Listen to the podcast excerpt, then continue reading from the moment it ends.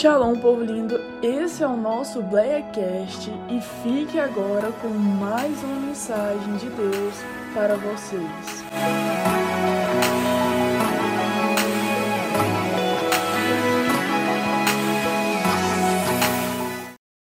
Amém, amados? Quem está feliz com Jesus?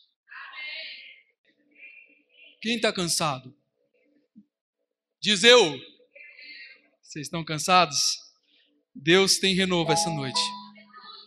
Eu vou ser honesto com vocês. Os irmãos estavam ministrando louvor e vou te falar, Deus tem algo diferente para você essa noite. Abra, abra o seu coração, abra o seu coração. Deus tem algo para fazer na sua vida essa noite. E não é porque sou eu, não é porque é o pastor, não é porque é a Azusa, é porque ele marcou um encontro com você essa noite. Ele marcou algo diferente para ministrar no seu coração aqui essa noite. Ele tem um renovo para trazer sobre o seu coração aqui essa noite. Ele tem uma nova história para moldar sobre a sua vida aqui essa noite. A gente foi passado há três meses atrás, aproximadamente, um propósito, que é nós falarmos sobre compromisso. Você é comprometido? Você é comprometido? Com o quê? Com o quê? Nós temos vários compromissos na nossa vida. Alguns são casados e se comprometeram com as suas esposas, alguns têm filhos e são comprometidos com seus filhos. Alguns têm emprego e são comprometidos com o seu emprego. Mas todos nós temos um Deus, porém nem todos estão comprometidos com Deus. Nem todos estão comprometidos com Deus. E eu te pergunto, você está comprometido com Deus? Até que ponto você está disposto a obedecer, a sacrificar e a entregar diante de Deus? Há um versículo que fala, e a gente tem falado muito sobre isso aqui, sobre o amor. E eu queria introduzir de novo falando sobre isso com você. Há um versículo que diz: é, Onde você colocar o teu coração, ali estará o teu tesouro. Outro versículo vai nos dizer: Onde você Guarda o teu coração, diz o versículo, guarda o teu coração, porque dele procedem as fontes da vida. Então, há um, há um mistério no coração do homem. Que apesar que aos olhos do homem, a natureza do homem, o coração do homem é enganoso, só Deus o conhece. Então, se Deus sondar o seu coração essa noite, Ele vai encontrar em você um compromisso com Ele? Ele vai encontrar em você um compromisso? Hoje nós fizemos um cálculo aqui de que nós tivéssemos algo em torno de uns 30 participantes dos nossos pequenos grupos e nós vemos uma ausência grande, correto, pastor? Muita gente ausente. Talvez ainda cheguem alguns, porém muita gente ausente. A nossa pergunta é: aonde está o nosso compromisso? O pastor, certa feita, ano passado ainda, ele me colocou essa pergunta. Nós conversávamos aqui, aqui não, lá na casa dele, nós conversávamos e falávamos, poxa, mas as pessoas estão comprometidas muitas vezes dentro da igreja com seus cargos, estão comprometidas com as suas funções, estão comprometidas com o seu serviço, mas e se a gente tira cargo, tira função, tira serviço, será que tem compromisso com Deus? Se Deus tirar o seu serviço, ainda tem compromisso com Deus? E eu não falo serviço lá fora, não, porque se cabe o serviço lá fora, é aí que a gente compromete mesmo, porque vai meter a mão no bolso, você vai precisar de renda e você vai clamar a Deus. Mas eu quero te dizer, você que está aqui, você tem algum compromisso com a igreja fora o que você tem de serviço? O que você tem de trabalho? Você tem algum compromisso com Deus? Nós temos algum compromisso com Deus?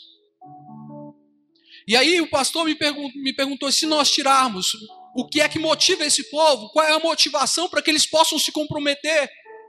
E eu fui para casa com essa batata quente pensando, porque na atitude nós falamos várias coisas, mas nenhuma que fosse causa raiz. Sabe, Pedrão? Quando a gente vai estudar cinco porquês, e vai lá procurar, e esse é porque, esse, porque, esse, porque, esse, até que a gente chega numa causa fundamental. Numa causa, numa causa comum que se a gente tratar, a gente resolve todo o restante. E eu fui para casa meditando nisso, com essa com esse barulho na cabeça. Até que um dia Deus me desinquietou e falou assim: Sabe por que, que, o, que o povo não se compromete como deveria se comprometer? Porque eles ainda não me amam acima de todas as coisas. Porque eles ainda não me amam acima de todas as coisas, porque o amor deles ainda não alcançou tudo aquilo que eu quero para eles, eles ainda não são tudo aquilo que eu planejei que eles fossem. Ei, eu, deixa eu te falar um negócio. Eu falei quarta-feira para o pessoal que estava no culto no lar. Você pode até não ser tudo aquilo que você, que Deus tem para você ser. Você pode até não amar a Deus ainda acima de todas as coisas, mas reconheça isso. Reconheça isso. Deus só pode tratar aonde você tem reconhecimento da sua lacuna, da sua fraqueza, da sua debilidade. Porque se você está dizendo eu sou forte, eu amo a Deus acima de todas as coisas, você não está dando espaço para Deus atuar na sua vida. Agora, quando você fala, você reconhece Deus, eu ainda não te amo, sabe? Porque foi o que aconteceu com Pedro. Pedro acreditava que amava, falou eu morro por ti, e quando chegou na hora, não, não amou, não morreu. E aí depois, um tempo, Jesus ressuscita, vai ter com eles, e ele fala: "E aí, Pedro, tu me amas?" Ele fala: "Senhor, eu já provei que eu não amo. Tu sabes." E aí Deus falou no meu coração nesse dia, falou: "É, é isso que está faltando." Está faltando nós nos entregarmos mais a Deus, amarmos a Deus acima de todo o coração. Onde está a nossa reverência? Onde está a nossa atenção? Onde está o nosso coração? Aonde está o nosso coração, igreja? Como queremos, como podemos alcançar tudo aquilo que Deus tem para nós se nós não reconhecemos e não nos colocamos numa posição de quem quer ser mudado? Porque a gente fala, fala, fala, e se não entrar no ouvido e descer para o coração, não tem transformação. Sabe? Em João no capítulo 6, No versículo 25 diz assim, 6, 25. João 6, 25. Diz assim: Quando encontraram do outro lado do mar, perguntaram-lhe: Mestre, quando chegaste aqui? Jesus respondeu: A verdade é que vocês estão me procurando, não porque viram sinais milagrosos, mas porque comeram pães e ficaram satisfeitos. Sabe o que, que acontece aqui? O que, que acontece aqui é que Jesus ele tinha passado uma situação a qual ele vinha de um milagre poderoso, a qual os discípulos eles tinham quantos pães? Quantos pães? E quantos peixes? Dois peixes. Foram duas situações dessa, mas nessa situação específica, eles tinham cinco pães e dois peixes.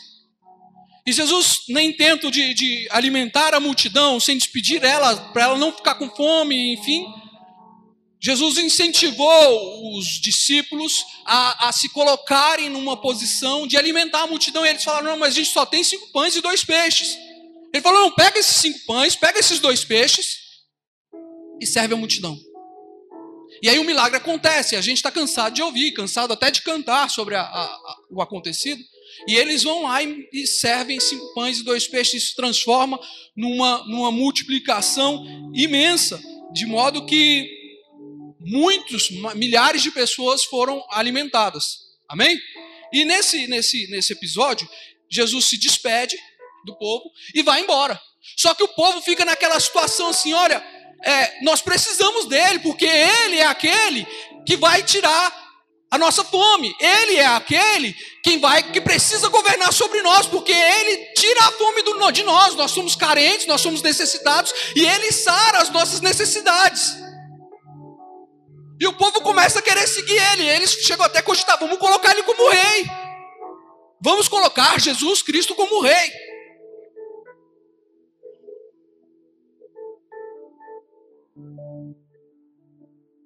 E aí eles vão atrás de Jesus, atravessam o mar, vão encontram Jesus ali em, do outro lado do mar. E encontrando Jesus, eles colocam na situação e Jesus fala assim: esse povo está me seguindo, não porque porque eles creem em mim, não é porque é porque eles viram um milagre, é porque eles estão com a barriga cheia e eles querem ter a barriga cheia de novo. Não é porque Jesus tem milagre para fazer na sua vida, mas se você pautar a sua o seu amor naquilo que Deus te dá, quando Ele parar de te dar, você vai parar de amar. Porque é isso que aquele povo estava fazendo. Eles estavam amando a Deus, eles estavam seguindo a Deus pelo que, pelo que Jesus Cristo podia fazer. Por aquilo que as mãos dele podiam prover, pelos milagres que ele fazia. Eu quero te dizer, Deus tem milagre para você, amém? Deus tem milagre para você, você crê nisso? Eu creio que Deus tem milagre. Deus tem milagre para você. Mas para que a gente venha se comprometer, é necessário a gente entender que é necessário nós pararmos de ter fome desse tempo e encontrarmos fome em Deus. Tem muita gente que está com fome daquilo que as mãos de Deus podem fazer, mas não estão com fome de quem Deus é. Sabe? Vai fazer uma campanha de madrugada, faz porque quer receber alguma coisa, mas não faz porque quer se comungar com Cristo vai jejuar e jejua porque quer receber alguma coisa, mas não jejua porque quer diminuir para que Cristo cresça. Eu não estou dizendo que você não tem que pedir, pedir e receber, mas mais importante do que receber é comungar. Davi já dizia, Davi falava assim: ó, o Senhor é meu pastor, de nada tenho falta. Você sabe por que ele está falando que ele de nada tem falta? Porque em Cristo, no pastor dele, todas as necessidades dele são supridas. O pastor é suficiente. O pastor é suficiente para você. O nosso pastor, Jesus Cristo, é suficiente para você. Ou você está esperando um aumento salarial para você alcançar a suficiência? Ou você está esperando uma cura para você alcançar a suficiência em Cristo? Eu quero te dizer, Cristo é suficiente, então por que é que nós não temos tido fome dele? Porque a fome dele tem acabado. Ele é o pão vivo. O povo estava seguindo ele porque tinha fome, mas não era fome dele, era fome do que ele podia fazer. Precisamos ter fome de Deus. Precisamos ter fome de Deus. Sabe, eu vejo algumas crianças aqui entre nós, e você que já foi pai, você que é pai, você que talvez já tem, talvez tem entre nós aqui tem avós, avós. Você que ainda vai ser pai, você tá, você vai lembrar disso. E eu espero que não tenhamos mais ninguém que já alcançou uma maturidade de idade nessa situação. Mas pelo menos eu na minha infância, meu pai não me permitia comer aqueles skins antes do almoço. Quem aqui podia comer bobeira antes de almoçar? Você deixa, irmã Thaisa, o Isaac comer bobeira antes de, almoçar? Por quê? Ele não almoça, né? Ele vai achar que ele está cheio, não vai? Mas vai dar sustância. Ele vai ter os nutrientes necessários para ele encarar o restante do dia? Não vai. Isaac, irmãos, é uma criança de seis anos. Meu pai também não deixava. Amava comer um salgadinho, um skinny, mas não, não rolava, não. Não tinha jeito. Porque se você enche o bucho de bobeira, quando pode até vir a vontade de comer, sabe? Mas quando dá a vontade, você fala, eu tô cheio. Sabe, tem muita gente que está se alimentando demais lá fora do mundo, das coisas do mundo, e até dá vontade de comer, de se alimentar de Deus, mas quando chega a hora você fala, eu estou cheio. E aí a gente entra num estado de letargia. Acha que está sendo nutrido, acha que está abastado, mas estando fraco, pobre, cego, nu. Porque nós estamos nos alimentando de muito. Sabe qual que é o maior engodo desse tempo? Eu vou te falar maior engodo, o maior engano desse tempo se chama entretenimento. É a maior armadilha de Satanás, porque o nome já fala, ele vem para te entreter, para te ocupar com coisas que não vão te levar a lugar nenhum. E ainda que você possa te extrair alguma lição daquilo, dificilmente num todo vai tirar um proveito para a eternidade. Eu quero te dizer, o entretenimento tem colocado na balança contra o eterno. E eu quero te dizer, o entretenimento para muitas pessoas tem pesado mais do que o eterno. Nessa conta não entra. E aí tem muita gente se alimentando de entretenimento. Eu não estou dizendo para você não entreter, irmão. Eu não estou dizendo isso. Eu estou dizendo que tem muita gente que não se controla, que não se adapta, que não se adequa e muitas vezes já está viciado em se entreter e perde tempo da presença de Deus, perde tempo de fome de Deus, não consegue mais sentir fome de Deus. Como é que vai se comprometer se não tem fome, se não anseia por Deus? Como é que nós vamos amar a Deus de todo o coração se eu gasto meu tempo todo com outras coisas que não dizem respeito a Deus? Prioridades. Precisamos voltar. Se nós queremos nos comprometer, nós precisamos amar. Para nós amarmos, nós precisamos ter fome de Deus. Precisamos. Vira para quem está perto de você e fala assim: tenha fome de Deus. Em Levítico, no capítulo 6, no versículo 8 ao 13, há um texto que fala sobre o fogo que precisa ser mantido no altar. Ah, Moisés ele está dando as orientações de como é que tem que proceder. E ele fala: o fogo arderá continuamente sobre o altar, e ele não se apagará, ele continuamente arderá sobre o altar. E todo dia pela manhã o sacerdote tem que ir lá no altar e retirar toda a cinza. E ele tira toda a cinza. E no que ele tira toda a cinza, ele acrescenta lenha. Depois ele pega a cinza e leva para fora do arraial. Sabe? Deixa eu te dizer um negócio. Sabe o que, que significa isso para gente? Que o fogo que arde no seu coração não pode se apagar. Mais do que isso, sabe o que significa a cinza? A cinza representa tudo aquilo que já aconteceu na sua vida, tudo aquilo de bom que Deus já aproveitou na sua vida, tudo aquilo de experiências que você teve lá atrás com Deus. Tem gente aqui essa noite que vivenciou algo poderoso com Deus lá atrás e está vivendo de passado. Deus está falando: retira a cinza, porque com a cinza lá não tem como pegar fogo.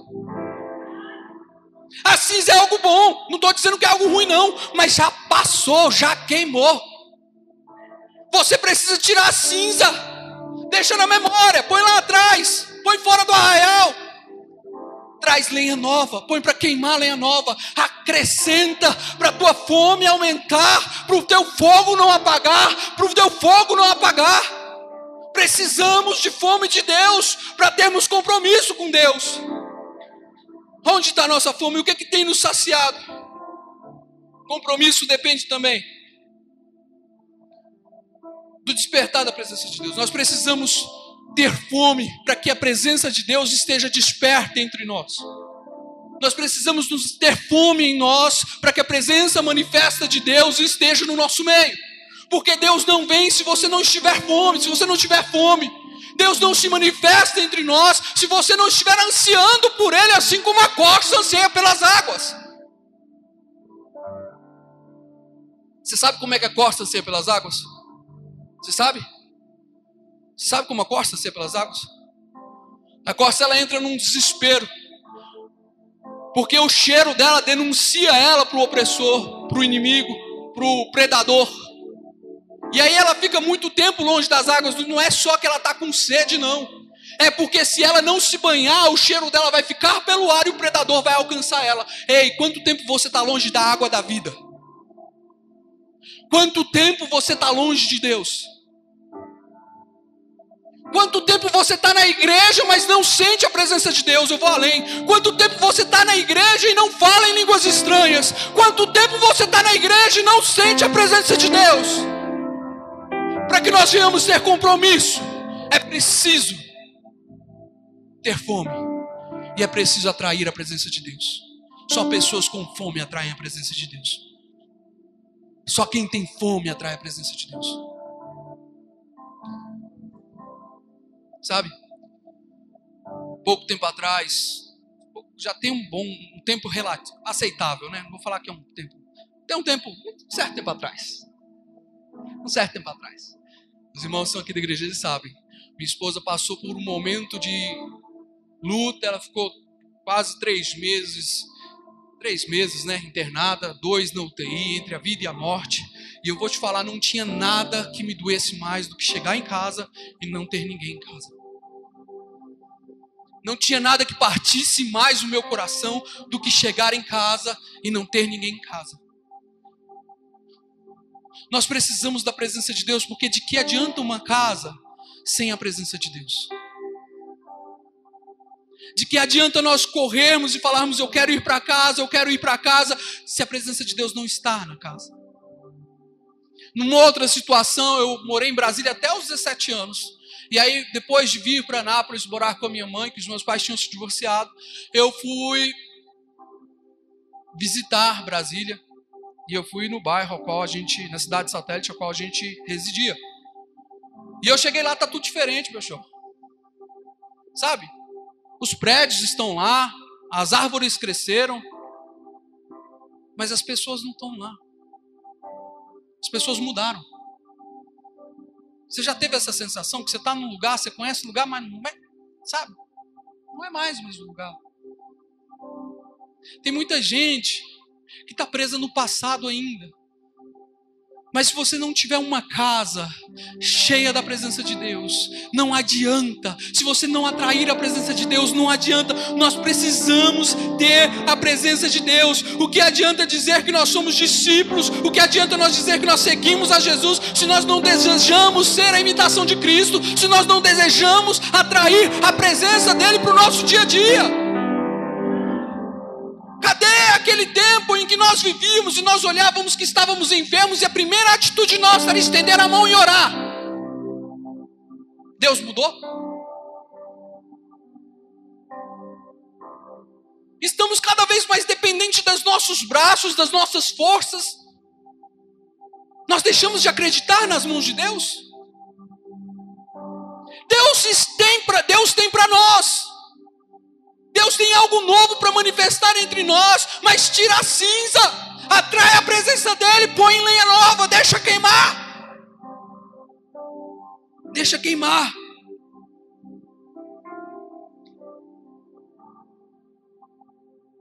Há quem diga que o motivo do fracasso do nosso evangelismo é porque nós não imitamos aquele a quem, evangeliza, a quem nós propomos no evangelismo. O motivo do nosso fracasso é que nós não parecemos o Jesus que nós pregamos. Aquele hinduísta Mahatma Gandhi, certa feita ele foi questionado do porquê que ele não se convertia ao cristianismo. Ele foi perguntado: Você conhece o cristianismo? E Mahatma respondeu que conhecia o cristianismo. E aí ele foi perguntado: então por que você não segue o cristianismo? Ele falou: realmente, o cristianismo tem uma linha de pensamento muito legal. O problema é que os cristãos não seguem a Cristo, não imitam a Cristo, eles não se parecem com o Cristo. Quando é que nós vamos deixar de parecer e vamos ser Cristo? Você foi chamado para ser imitação de Cristo. Você foi chamado para ser a imagem, a semelhança, a manifestação de Cristo nessa terra. Você foi chamado para ser a imitação do amor encarnado nessa terra. Você foi chamado. Em Colossenses 1, 26, 27 diz que existe um mistério. Cristo em nós, a esperança da glória. Existe um mistério, Cristo em nós, a esperança da glória, a esperança do tempo por vir. Há um versículo em Romanos 8 que fala que a criação aguarda ansiosamente pela manifestação dos filhos de Deus. E eu te pergunto, onde estão os filhos de Deus? Teve um acontecido essa semana, eu estava conversando ontem com o pastor, a qual uma cantora gospel foi num podcast famoso e, e ela falou acerca do homossexualismo, que ela não ia cantar no casamento de um amigo dela, homossexual, por conta que se ela cantasse, ela estaria indo de acordo com tudo aquilo que ela acredita. E ela deve, se ela cantasse lá, por deixar de, de, de cumprir com o que ela crê, ela podia largar de cantar. E ela foi massacrada na internet, por todos os cantos. Ela foi massacrada. E aí uma das, das pessoas que atacaram ela se colocaram na posição de questionar que todos eram filhos. Eu te quero te dizer, nem todos são filhos. Nem todos. A criação está clamando, ela está esperando a manifestação dos filhos. Eu lembro até de brincar com uma pessoa que eu falava assim: Eu nunca vi, porque mexeram com um crente, e eu nunca vi o povo de Deus tão unido para defender essa irmã. Aí eu falei: será que esse é o ajuntamento da manifestação dos filhos de Deus? Será que é agora que os filhos de Deus vão se manifestar? Porque a criação está gemendo, está clamando, na esperança de que os filhos de Deus se manifestem. E eu te pergunto: onde estão os filhos de Deus? Cadê os filhos de Deus? Tem nenhum aqui? Cadê os filhos de Deus? Sabe, o pastor Pedro pregou esses dias para trás aqui sobre o poder da cruz. E algo que ele falou é correto. Tudo que ele falou é correto, melhor dizendo, né, Pedro? Desculpa. Só que algo foi particularmente especial. A cruz em si não tem poder. Antes de Cristo, milhares de pessoas foram crucificadas. Durante Cristo, mais duas pessoas foram crucificadas com ele. Depois de Cristo, tantas outras foram crucificadas. Eu quero te dizer, o poder está no Cristo que foi a cruz. Sabe qual é o poder? Muitas pessoas pregam um evangelho de que a, o, o, o, a cruz vem para transformar a sua vida. A religião vem pregar que a cruz vem para te trazer uma transformação de vida. Eu quero te dizer um negócio: isso não é totalmente uma verdade. Isso não é totalmente uma verdade. Eu quero te dizer, a cruz tem um propósito: matar quem você é. Para que você possa nascer de novo com a identidade de Cristo para você. Enquanto tiver algum desejo dentro de você, da sua natureza, da sua vontade, da sua carnalidade, você tem que entender que você precisa morrer. Porque esse é o propósito da cruz, que nós morramos para que nasçamos dele. Certa feita, Jesus Cristo estava conversando com um certo homem da lei, e esse homem perguntou: Mas, mestre, ninguém pode fazer sinais de maravilhas, de prodígios como tu fazes. Como é que faz para me herdar o reino dos céus? Ele fala: Olha, olha, necessário te é nascer de novo. Aquele que é nascido da carne é carne, o que é nascido do espírito é espírito. Necessário nos é nascer de novo. Necessário nos é que morramos na cruz para que Cristo cresça em nós, para que nós nasçamos de novo e tenhamos uma nova identidade. Isso me leva ao terceiro e último ponto. Depende da nossa fome, depende de nós atrairmos a presença de Deus e depende também da sua identidade. Porque não tem como nós atrairmos a manifestação de Deus. Não tem como, se nós não soubermos quem nós somos em Cristo. Eu quero te dizer, Deus tem um renovo para você essa noite. Ele quer renovar o seu RG essa noite. Ele quer colocar na sua carteira aí na sua bolsa um RG escrito cidadão do céu, filho de Deus. Ele quer colocar em você a convicção de quem você é em Cristo. E em Cristo você é o filho amado de quem ele se compraz. Tem muita gente achando que Deus é Senhor. Deus é Senhor, igreja? Ele é Senhor também. Ele é também. Ele também é Senhor. Tem muita gente achando que Deus é juiz. Amém? E Ele é também. Mas eu quero te dizer todas as características, e a gente pode passar a noite aqui trazendo características de Deus, falando que Ele é Deus que cura, que Ele é Deus que liberta, que Ele é o nosso estandarte, que Ele é a nossa bandeira. Eu quero te dizer, em todas essas características, uma sobrepuja e se manifesta todas as outras, que é a característica de Pai. Ele é seu Pai. Se relacione com quem é pai. Se relacione com quem é pai. Se relacione. Eu não sei quão deturpado foi o seu relacionamento com o seu pai físico. Eu não sei quão bom foi o seu relacionamento com o seu pai físico. Eu quero te dizer, Deus tem mais. Se relaciona com ele. Deus tem mais para fazer, Deus tem mais para revelar, Ele tem mais para manifestar. Se relaciona com Ele. Eu queria que você fechasse seus olhos. Você pedisse a Deus para que Ele trouxesse sobre você esses aspectos, para que o amor dele ardesse mais forte, para que o comprometimento com Ele arda mais forte para que você possa colocar o seu coração no altar do Senhor, tirar as cinzas e oferecer o seu coração diante dele. Quebranta o teu coração diante dele, apresenta o teu coração diante dele, apresenta as suas dores e fala: Deus, tudo isso daqui me dói de colocar, mas me ajuda. Tudo isso daqui me dói colocar no altar e sacrificar, me ajuda. Morrer não é fácil, Deus me ajuda. Me leva a este lugar, Senhor. Me leva a este lugar, Senhor. Leva-nos a este lugar de morte, a este lugar de cruz, a este lugar de renúncia, a este lugar de entrega, a este lugar de transformação, a este lugar de identidade, este lugar de graça, Deus. Faz-nos conhecidos por Ti. Faz-nos conhecidos por ti. Oh, Senhor. Transforma identidades aqui essa noite. Renova mente, renova entendimento. Senhor, que nós possamos sair daqui com uma manifestação dos teus filhos, Pai. Que nós possamos sair daqui bradando aos quatro cantos que nós vivemos por ti, vivemos para ti, vivemos em ti, nos movemos em ti. E nós queremos ser, Deus, tudo aquilo que o Senhor quer que nós sejamos, Senhor.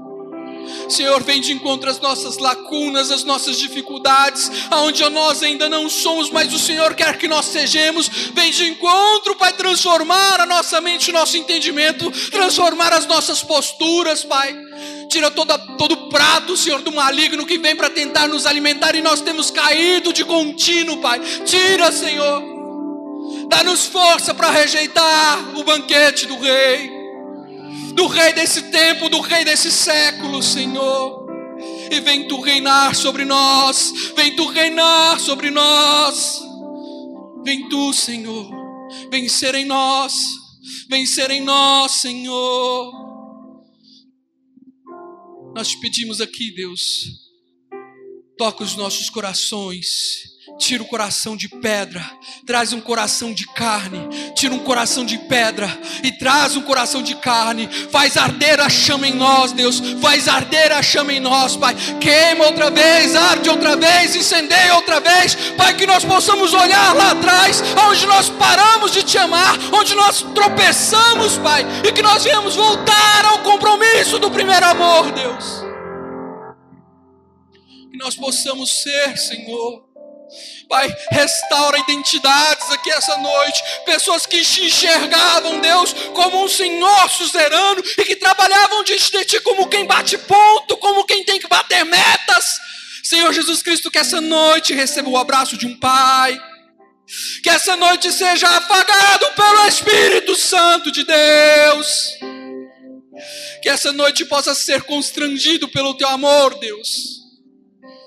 Constrange-nos com Teu amor, Senhor. Constrange-nos com teu amor. Aleluia. Aleluia. Deus tem o melhor dele para você. Toma posse da sua identidade.